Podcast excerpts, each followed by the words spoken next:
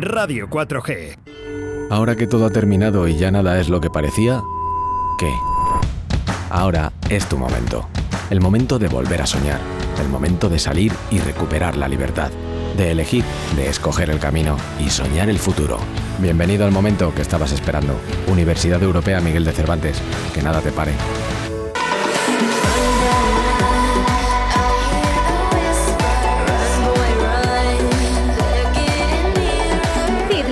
Con Gonzalo Torinos y Jaime Palomo en Radio 4G. Hola, hola, hola, hola, bienvenidos un viernes más. Aquí estamos en Fit Life Studio. Hoy estamos Gonzalo Torinos. Eh, Ese micrófono. Buenos días, Gonzalo. Buenos días. Epa, ahí. Gracias, Oscar. David Izquierdo. David Pérez Izquierdo. Buenos días. Aquí tenemos al señor de los aparatos técnicos. Ha venido, ha venido. A Óscar Arratia, otro de los aparatos técnicos. Y a mí mismo servidor, que soy Jaime Palomo. Ya sabéis dónde estamos, en Radio 4G Valladolid. En el 87.6 de la FM ya venimos anunciando que va a haber un cambio de dial. Ahora mismo mantenemos los dos diales, 91.3 y 87.6. Pero si podéis, id eh, mudándoos al 87.6, que es donde vamos a fijar de nuevo nuestra casita, ¿vale? Eso es. A nosotros mismos propiamente nos podéis seguir, ya sabéis dónde, en Instagram, arroba FitLifeStudio 4G, por nuestro correo electrónico que está dado la vuelta, siempre lo decimos, lifefitstudio4g arroba gmail.com y como siempre, cada viernes de 2 a 2 y media aquí en Radio 4G directo. Y nada, hoy, como las últimas semanas y las que vienen, fuertecitas, ¿no, Gonzalo? Sí, tenemos hoy contenido top. Rico, rico.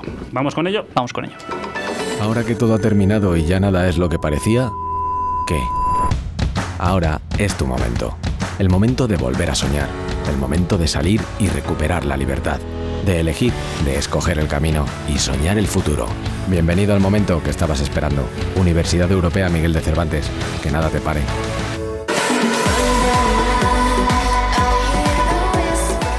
Bueno, pues hoy, como decía Jaime, tenemos una entrevista bastante, bastante interesante. Yo creo que igual así de primeras nos va a pillar a algunos oyentes un poco, les va a sonar a chino, pero yo creo que se va a acabar entendiendo Sí. sin problema. Eh, bueno, agradecer un día más a toda la gente que nos sigue, que ahí estamos viendo a, a Caña, a Lara y demás, y que, que están ahí a tope todos los días. Bueno, a Natalia también, ¿eh? Por supuesto. Y nada, agradecerles a, a todos el apoyo y demás, como todos los días. Hoy lo sentimos muchísimo, pero no hay preguntas. No hay preguntas, no nos da tiempo.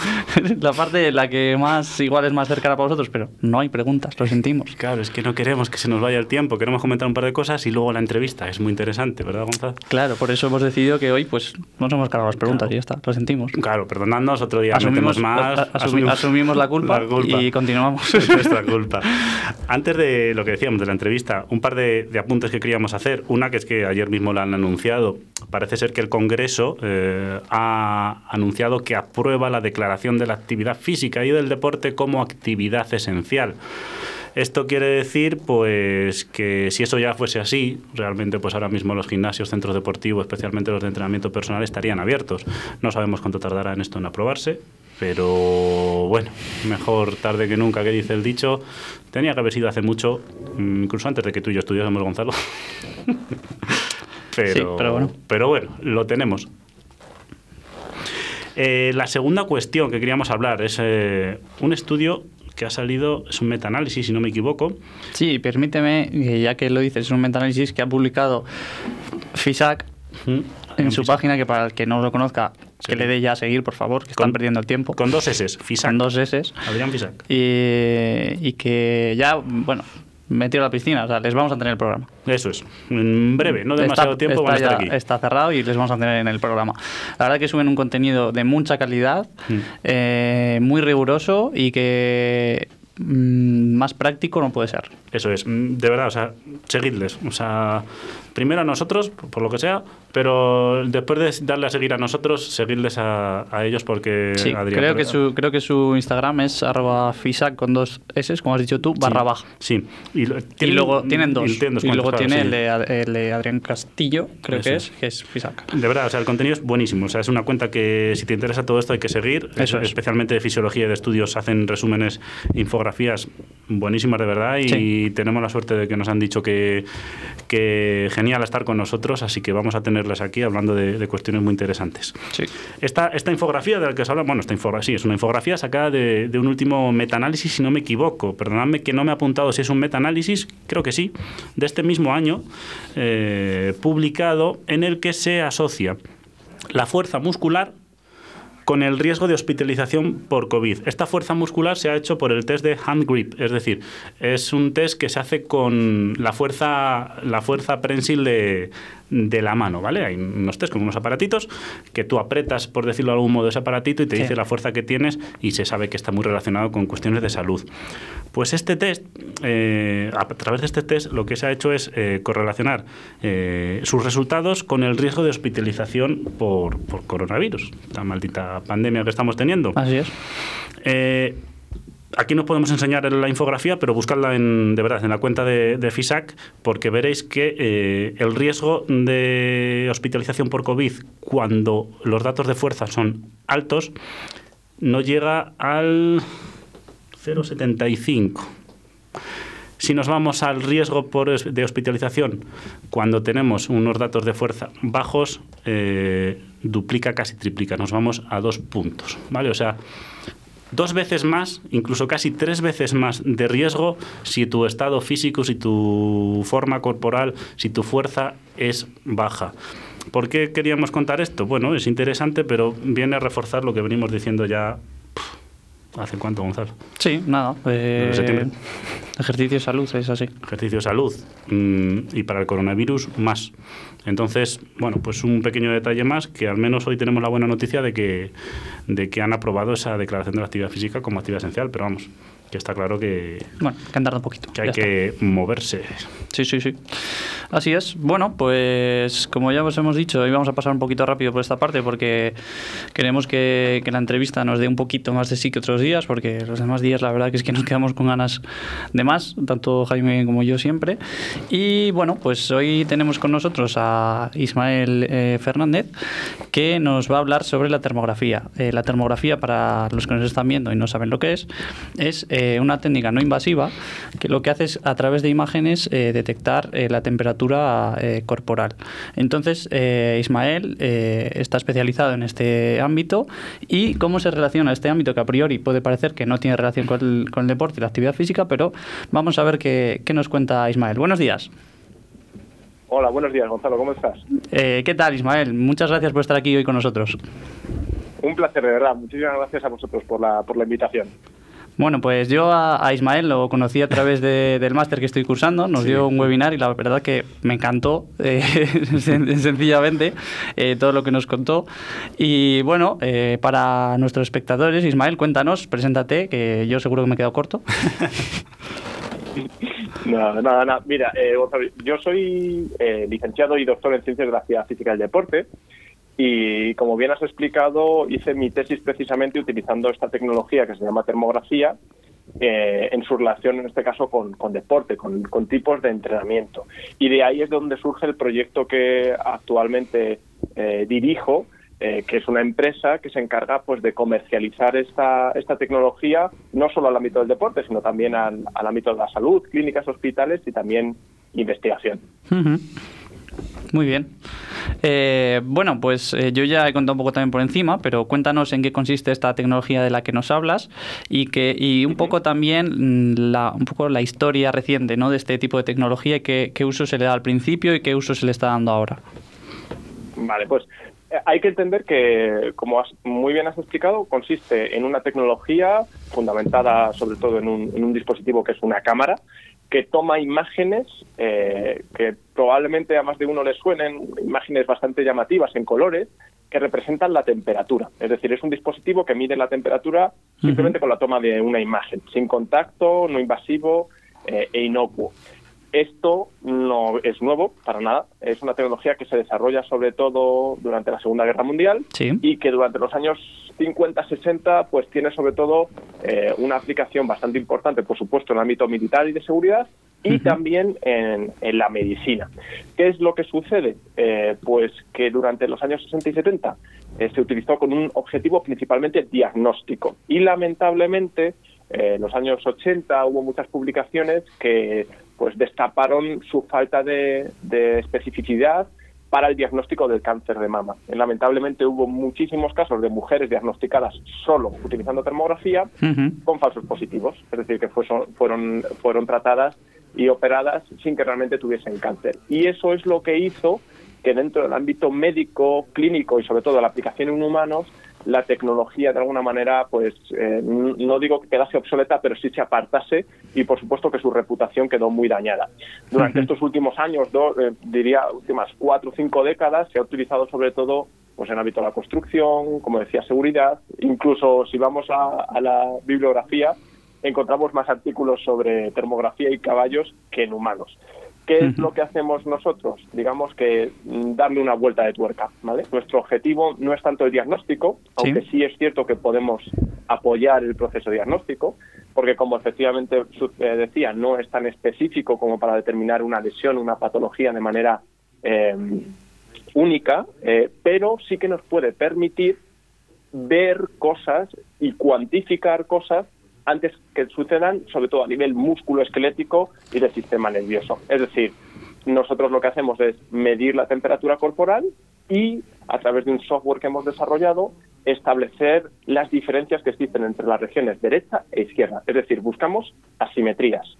¿Por qué? Porque a priori nuestro cuerpo debe tener un balance térmico, no ser perfectamente simétrico, pero para ponernos un ejemplo, a priori nuestra rodilla derecha debe tener una temperatura similar a la rodilla izquierda. ¿Qué es lo que sucede cuando no hay esta simetría? Pues bien, que algo nos está diciendo tanto el exceso como el defecto de temperatura. El exceso, una hipertermia puede estar relacionada con sobrecarga, o una hipotermia puede estar eh, relacionada con, factores contrarios de inhibición, eh, pues una falta de, de activación que es importantísimo tanto desde el punto de vista clínico, es decir, más de salud, como por supuesto lo, que más nos interesa a los del chándal, ¿no? Desde un punto de vista del rendimiento, ¿no? Eh, que una, determinada región no esté lo suficientemente activa o inhibida en este caso. Eh, hola, eh, Ismael, yo soy Jaime Palomo, soy una de las tres patas de, aquí de Field Life Studio y a mi derecha tengo a David también. eh, no, quería interrumpir. Eh, cuéntanos, ¿de dónde te surge a ti la idea de, montar esta empresa o de, trabajar con la termografía? ¿Qué, es lo que provoca que te centres en ella? Bueno, pues es una anécdota y, me gustaría ser muy breve, ¿no? Para no dar mucho la, la chapa, como digo. esto todo surge de manera anecdótica, eh, como cualquiera de nosotros y seguramente si hay algún oyente que ya utiliza la termografía. En aquel momento yo era estudiante en la Facultad de Ciencias de la Ciencia Física y el Deporte, el INEF de la, de la Universidad Politécnica de Madrid, y estaba haciendo el máster de investigación. Y junto con mi compañero Pedro Gómez Carmona, que también era estudiante del máster, tuvimos una asignatura en la que el que fue a la postre nuestro director de tesis, Manuel Sillero, pues en una asignatura sobre nuevas tecnologías, nos propuso que pensásemos en una tecnología que resolviese un problema que, a nivel de investigación que teníamos en ese momento. ¿Cuál es el, problema que nos planteamos? Pues que teníamos que hacer test eh, físicos con adolescentes y siempre teníamos un grado alto de, de, chavales que no hacían los test porque decían que no podían, les dolía, etcétera. ¿Y en qué pensamos? Oye, ¿qué nos puede confirmar si efectivamente nos están diciendo la verdad o no? Entonces, en ese momento, pues, pues pensamos, entre otras cosas, pues en, tecnologías que se utilizaban. En este caso, caímos en artículos que hablaban de, de la termografía utilizada en caballos para la identificación de lesiones. Y bueno, pues era dentro de una asignatura, pero el caso es que conseguimos que nos prestasen una cámara y desde el primer momento empezamos a ver cosas fascinantes. ¿no? Esto podía haber quedado en una simple anécdota, porque, porque pues eso, es una, una anécdota, pero lo que realmente cambió todo fue que a la hora de hacer el trabajo para presentar la asignatura, nos dimos cuenta de que al poner en PubMed, si alguna vez habéis utilizado la base de datos científica, termografía y lesiones, termografía, ejercicio y lesiones, apenas encontramos ningún artículo. Y, si habéis utilizado esa base de datos, sabéis que incluso si te equivocas de términos, te saben muchos. cientos y no miles de, referencias. ¿no? Ese fue el momento en el que nosotros dijimos, ¿cómo es posible que, nosotros hayamos visto en dos tardes tirando fotos tantas cosas curiosas y que no haya, que no haya información? Y ese fue el, inicio del proyecto, que evidentemente al inicio fue Pues eso supuso que dejamos nuestra línea de investigación y de cara al doctorado eh, nos centramos en esta tecnología y de ahí salieron, pues fijaros, a día de hoy de ese grupo de investigación se han publicado ya 10 tesis doctorales, más de 40 artículos de impacto y que, pues eso que en un primer momento fue simplemente un grupo de investigación, una línea de I+D, pues luego se convirtió en un pequeño proyecto, en una startup y en lo que hoy en día es Thermohuman, que es una empresa pionera y líder, me atrevería a decir que casi mundial en la aplicación de esta tecnología. Pues la verdad que Ismael, yo a mí escuchándote lo único que me entra en ganas es de seguir por ese caminito. o sea, tal cual lo has, tal cual lo has contado. Muy bien. evidentemente yo eh, solo rehuir bastante de los clichés ya, ya, ya, eh, fabulosos de esta, no, es, un proyecto más, ha tenido altos y sus bajos y, y realmente, siendo muy honestos, estamos todavía en una fase muy incipiente. Es decir, el hecho de que eh, me estáis haciendo esta entrevista, sin duda alguna, es una muy buena noticia porque cada vez se conoce más, pero también es innegable que es una tecnología que a día de hoy eh, se utiliza muy poco. Yo personalmente soy, creo que se nota un poco un apasionado del tema, porque, porque la he probado, he investigado, he trabajado con muchos profesionales, atletas, y efectivamente sirve. Eh, y yo pienso que el día de mañana, eh, siempre lo digo, ¿no? El, momento en el que se popularice, el momento en el que el, móvil de nueva generación traiga una cámara termográfica integrada, eh, se va a extender como, por ejemplo, el uso actual de las aplicaciones para pues pues eso pues como las aplicaciones de Balsalobre como el GPS como tecnologías que hace 10 años pues prácticamente no se utilizaban. Efectivamente y que hoy día son muy populares porque al final favorecen la adquisición de una información para realizar una toma de decisiones tanto desde el punto de vista, en este caso, del rendimiento, como pasa con la termografía, también desde el punto de vista un poco de la salud y de, y del apartado más clínico. A colación de eso, Ismael, ¿es, ahora, hoy en día, es una herramienta accesible o todavía le falta, lo que dices tú, un poco de tiempo para que sea accesible un poco de forma más general o al menos más general, hablando de, los que nos dedicamos a esto? ¿Sí? Hay, hay, muy buenas noticias. Eh, evidentemente, eh, es una tecnología que comparada con otras técnicas de imagen es muy barata, es decir, si comparamos una termografía con una resonancia magnética, un, ecógrafo, mm. sí que es mucho más barata, mm. pero tenemos un rango muy amplio de precios. ¿Cuál es la buena noticia? Que cada vez se van abaratando más. Tenemos, digamos, dos vías de ataque. Tanto las cámaras más profesionales, ahora justo con la pandemia, dado que se está utilizando la termografía para la medición de la temperatura eh, a nivel de accesos, ha supuesto una reducción del 30 y 40% del de, coste de cámaras. Os estoy hablando de cámaras que cuestan 15.000, 10.000 euros, que ahora están cercanas a los 7.000, 5.000 euros, ¿vale?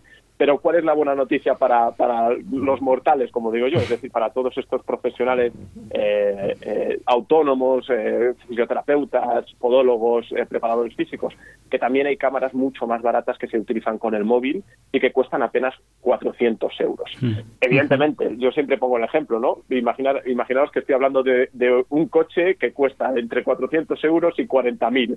Pues obviamente, a lo mejor todos los coches van a llevarnos al mismo sitio pero el de 400 no lo va a hacer de la misma manera que el que es más ¿no?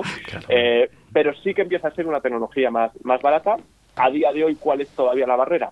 que necesitamos adquirir ese dispositivo. ¿Cuál es lo, que nosotros vaticinamos que sucederá en un futuro? Que irá integrada en, en pues sobre todo, pues como ha sucedido con las cámaras de alta velocidad, que ya prácticamente antes todo el mundo o mucha gente tenía una cámara fotográfica aparte y ahora todo el mundo pues la tiene en el móvil. Muy probablemente en un futuro las cámaras termográficas, que ya hay algunos móviles que ya las tienen integradas, pues eh, pasarán a, pues, a iPhones, a, Samsung, etcétera, grandes eh, marcas y vendrán integradas. Y ese será el momento en el que la barrera del dispositivo desaparecerá. Claro. Eh, bueno, Ismael, eh, también te queríamos preguntar, eh, ya nos has dicho un poco, pero para que profundices un pelín, ¿cómo se utiliza esta tecnología en el ámbito de las lesiones, en la prevención de las mismas? Y también, por otro lado, ¿qué diferencia hay entre utilizar esta tecnología en el alto rendimiento y en la población general? Vale, pues em, pasamos por la, por la... Lo primero de todo es que nos regimos bajo las mismas leyes fisiológicas, lo que os decía antes de la comparación derecha e izquierda, ¿no? Eh, independientemente si estoy evaluando a mi, a mi vecina o a un atleta de alto rendimiento, a priori todos nos regimos por el principio de homeostasis, que, que establece cierto balance, en este caso, hablando de termorregulación, térmico. ¿vale? Eh, evidentemente tiene un aprovechamiento eh, mucho más interesante desde el punto de vista del rendimiento con atletas, pero la lógica es la misma. Nosotros tomamos una imagen antes del entrenamiento o antes del tratamiento, en caso de hablar de un paciente, y analizamos esa imagen con el software que hemos desarrollado, con, con algoritmos que son capaces de identificar cada una de las regiones, compararlas y extraer en tiempo real un informe. ¿Qué es lo que hace ese informe? Confirmarnos con datos objetivos las diferencias de temperatura que hay, tanto si es con una sola imagen o si, pues, por ejemplo, en un equipo tenemos un seguimiento de, de un jugador. ¿Para qué? Pues para precisamente identificar qué regiones tienen desajustes y cuál es su gravedad. Pues pongo un ejemplo muy claro. Eh, yo, por ejemplo, estoy tratando a un paciente o, o, a un atleta que ha tenido un cruzado, una, una, lesión de cruzado, ¿vale? Y evidentemente, pues la rodilla después de la operación y de la lesión va a estar más caliente, ¿no? Uh -huh. ¿Qué es lo que me interesa saber a mí? Pues si hoy está más o menos caliente que hace dos días y en función de eso también ver si como consecuencia, además de la rodilla, el tobillo sano o la musculatura del cuádriceps y del isquiotibial están suficientemente activas desde el punto de vista de la recuperación. Bueno, pues todo eso es lo que podemos ver con, la termografía con una simple imagen. Por lo tanto, eso combinado evidentemente con otras tecnologías, tanto de diagnóstico como de evaluación del rendimiento, es un, un valor añadido interesantísimo. ¿Para qué? Para ayudar al profesional a conocer mejor qué es lo que está sucediendo y, por, por, por ende, tomar decisiones con criterios más objetivos y, por supuesto, más rápidos. Entonces, al final la idea es que la tecnología sirva de apoyo para obtener información objetiva de la fisiología de los tejidos, ¿vale? Eh, sobre todo si os, os, hablo de la palabra carga interna, nos vamos a entender sí. todos muy bien, ¿no? Sí, sí, es decir, cómo nuestro cuerpo va procesando los diferentes, las diferentes cargas, o en este caso lesiones, y cómo su evolución en el tiempo. Uh -huh. en, en, en, la élite, perdón, en la élite, Ismael, eh, ¿Es fácil ¿Sí? implementar esta tecnología? Sobre todo nos, nos referimos a los jugadores. Sí, muchas veces los el jugadores. otro día hablamos con claro, Guille, hablamos que trabaja Guille. también en un equipo de primer nivel de rugby, y decía claro. que, claro, que no es lo mismo eh, pues tener tú los medios y los métodos para ayudar al jugador, pero que, bueno, que a veces el jugador como que. Es reticente, es claro. un poco. El jugador muchas veces no ha estudiado nuestra carrera, entonces no, no, no tiene esta claro. Él es un jugador, su, su, su, trabajo es jugar, esa sí. es su profesión. Entonces es fácil implementarla. A ver, eh, la realidad es, eh, de, deberíamos, por un lado, entender cuál es la lógica y la utilidad de una tecnología ¿Mm? y un capítulo aparte eh, consiste en lo que es la implantación de la tecnología en el día a día. ¿Por qué os lo digo? Por dos principales razones. Una, a nivel práctico, ¿vale? Y eso es una cosa que siempre, un disclaimer que siempre hacemos. Eh, eh, nosotros como, entre comillas, investigadores, venimos de un ámbito donde el laboratorio, ¿no? Donde mm. todo es perfecto y luego llegamos a una realidad que es muy diferente. Una, un ejemplo muy claro es que normalmente para hacer un protocolo perfecto o ideal necesitas 10 minutos de aclimatación, una serie de condiciones, evitar factores eh, que puedan afectar a la temperatura de la piel. Eh, y por lo tanto, imaginaros, si yo voy a analizar un equipo, pues necesito 10 minutos, 10, 15 minutos por jugador, eso es inviable, ¿no? Entonces, uh -huh. lo primero que tenemos que entender es que la tecnología funciona, sí, eh, con ciertos, evidentemente con ciertos protocolos, pero luego cuando llegas a entornos competitivos, pues te dicen, mira, tienes 15 minutos para 15 jugadores, no para uno. Entonces te tienes que adaptar y eso evidentemente genera sesgos. Y otro problema diferente, aparte de lo que es la logística, evidentemente es la operatividad dentro de una entidad de alto rendimiento, por todo lo que estáis, eh, digamos, de alguna manera diciendo. Es decir, que la tecnología funciona, sí, claro, pero claro, a lo mejor te puede pasar que un jugador no te diga la verdad o que simplemente él no sea consciente o que no tenga una proporción lo suficientemente fina como para acordarse que, ah, sí, por cierto, el Aquiles me duele bastante, ¿no? Por ejemplo, para poneros un ejemplo. Mm. Y otro tipo de problemas también prácticos muy relevantes, y es lo que es la comunicación y el trabajo multidisciplinar en un equipo de alto rendimiento. Eh, de nuevo, re recurro a un ejemplo que, nos, que hemos vivenciado. Imaginaos que yo estoy en un equipo en el que trabajo junto con el, el preparador físico y el equipo médico, y el equipo médico cree la herramienta, la utiliza, genera una alarma y esa alarma como consecuencia necesita una intervención. Y esa intervención puede ser clínica y la hace el médico, perfecto, pero también puede ser a nivel de rendimiento y carga, es decir, de una alarma y ese jugador pues tiene que o reducir la carga de entrenamiento o quizá dejar de jugar o apartarlo de, de la competición.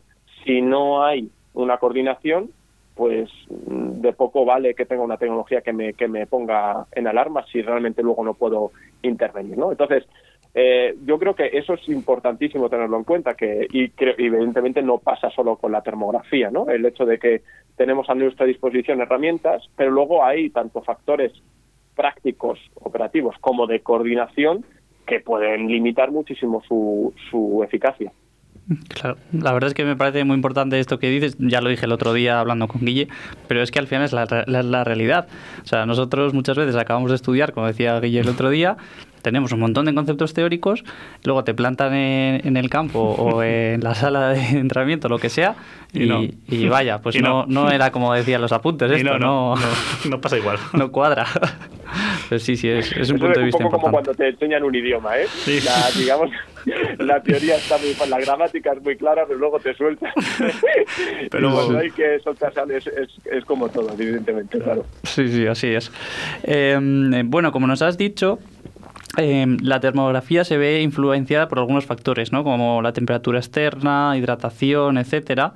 Y queríamos saber cómo es posible que estos factores eh, no acaben influyendo o sesgando, como has dicho, los resultados después de realizar las pruebas o, tomar las imágenes.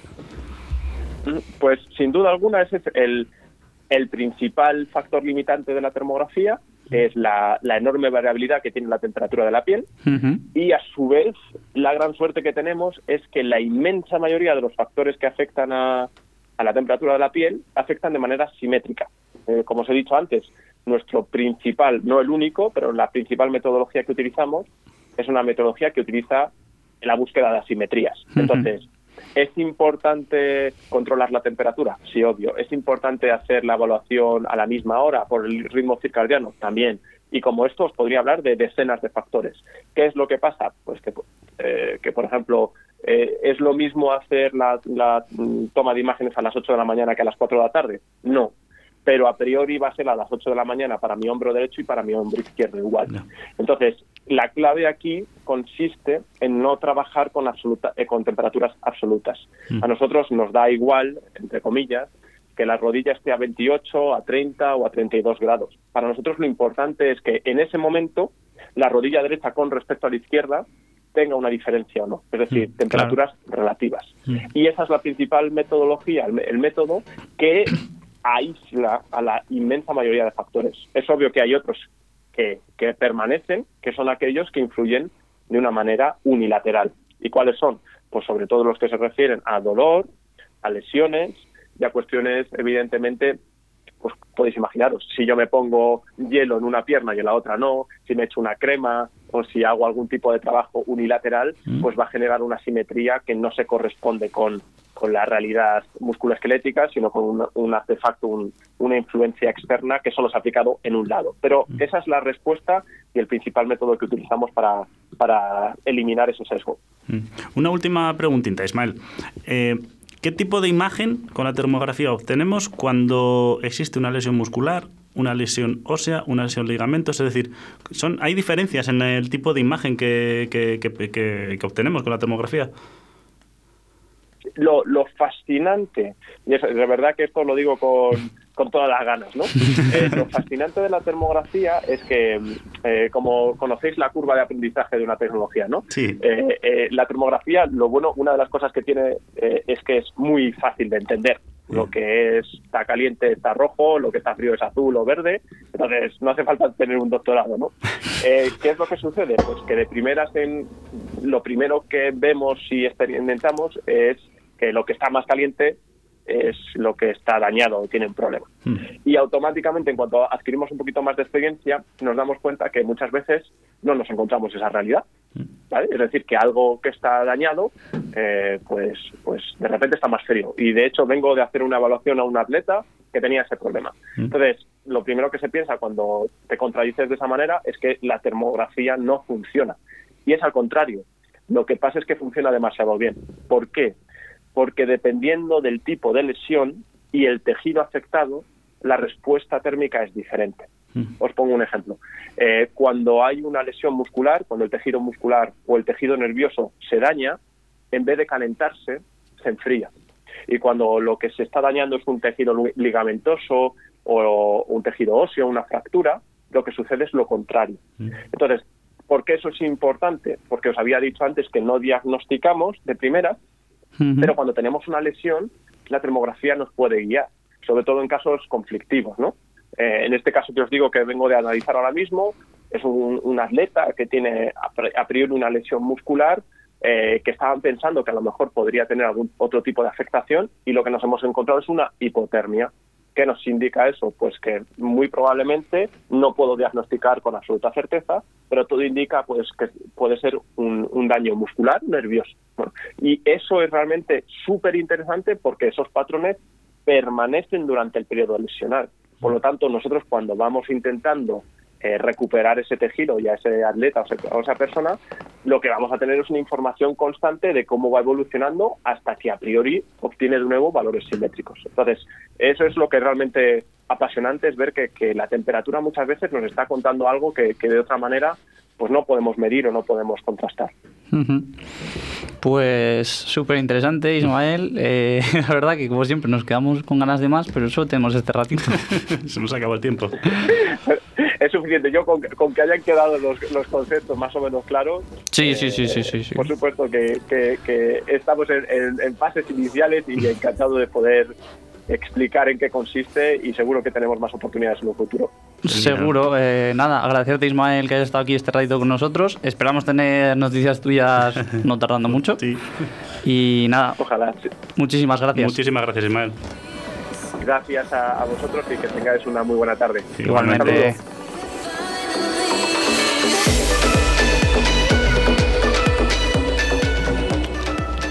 Bueno, pues hasta aquí nuestro programa número 22. 22, ¿no?